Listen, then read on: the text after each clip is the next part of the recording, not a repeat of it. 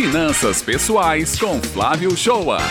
Oi, bom dia, ouvintes da Rádio Tabajara. Aqui quem fala é Flávio Shoa, consultor financeiro. Hoje estou começando uma coluna sobre finanças pessoais no Jornal Estadual. Para começar a falar sobre finanças pessoais, eu queria dar o um exemplo de uma geração Y, da relação de consumo dessa geração Y, os hábitos de consumo dela. A relação de consumo é um fator primordial na educação financeira e nas finanças pessoais. Como é essa geração Y?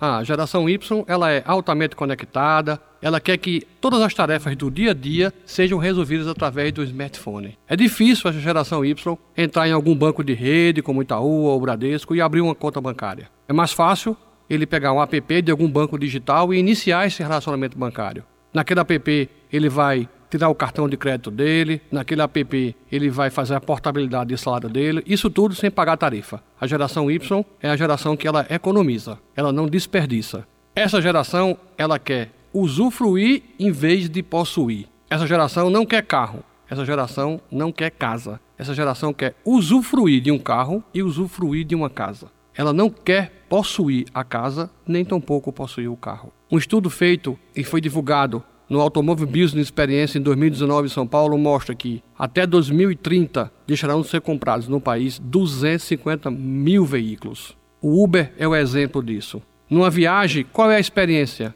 É via Airbnb. Serviços como Deezer, Netflix vêm para substituir a compra de CDs e DVDs. A Vitacom, uma das maiores construtoras de São Paulo, anunciou que a partir deste ano ele não vai mais vender apartamento, em sim alugar já de olho e com foco nessa geração de usufruir. Por que, que eu falo tanto isso dessa geração Y se eu estou começando uma coluna sobre finanças pessoais? É porque a relação com o consumo, o hábito com o consumo, é o fator primordial numa vida com educação financeira. Porque não importa em finanças pessoais quanto você ganha, importa é quanto você gasta e como você gasta. E aí, você prefere possuir ou usufruir?